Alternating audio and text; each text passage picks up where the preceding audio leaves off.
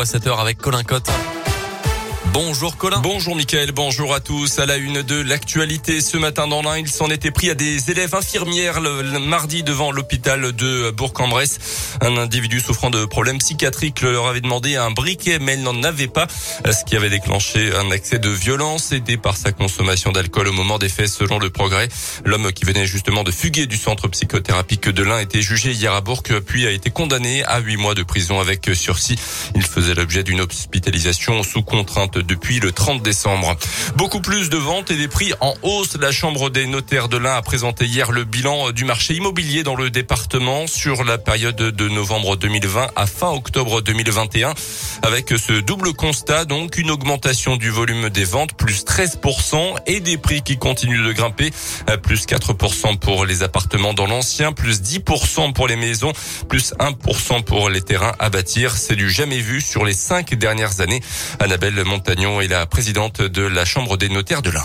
Le volume des ventes, euh, il peut s'expliquer parce qu'on est d'un département euh, rural, donc l'attraction de la campagne suite euh, au confinement de l'année dernière, donc qui continue encore sur cette année, donc avec les, urbains qui viennent à la campagne, et puis une attractivité des prix dans notre département par rapport aux grandes agglomérations. Donc les deux font que, eh bien, on a plus vendu dans notre département aujourd'hui. Et puis les prix qui sont à la hausse du fait qu'on a beaucoup euh, d'acheteurs, eh bien, ça fait augmenter les prix euh, comme dans un marché classique. Et euh, là, il y a une réflexion des biens qui fait que les prix ont augmenté. Et pour cette année 2022, le premier trimestre devrait continuer sur la lancée 2021.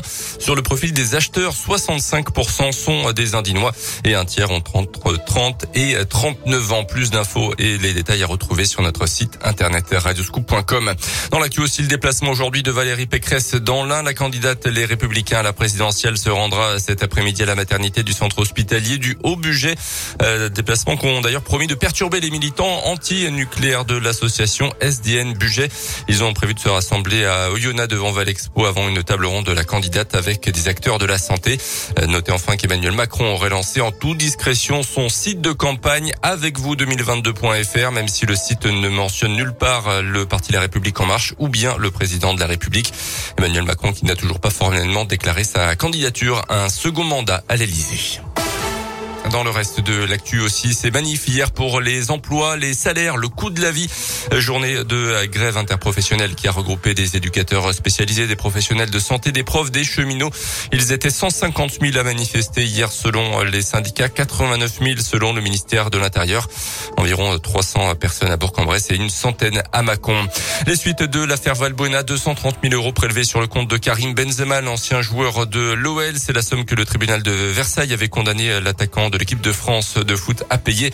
Il avait aussi écopé d'un an de prison avec sursis pour tentative de chantage à la sextape. Du tennis en ce moment, demi-finale de l'Open d'Australie dans le tableau masculin. Rafael Nadal affronte en ce moment l'Italien Matteo Berrettini. L'Espagnol est devant, il mène 2-7 à 0. L'autre demi opposera le Russe Denis Medvedev au Grec Tsitsipas. À noter aussi la victoire dans le double mixte de la Française Kristina Mladenovic. Et puis du avec les demi-finales de l'Euro en Hongrie. La France affronte la Suède à 20h30 ce soir. L'autre demi opposera le Danemark à l'Espagne. Merci beaucoup Colin Cotte. Il est 7h04. Dans un instant,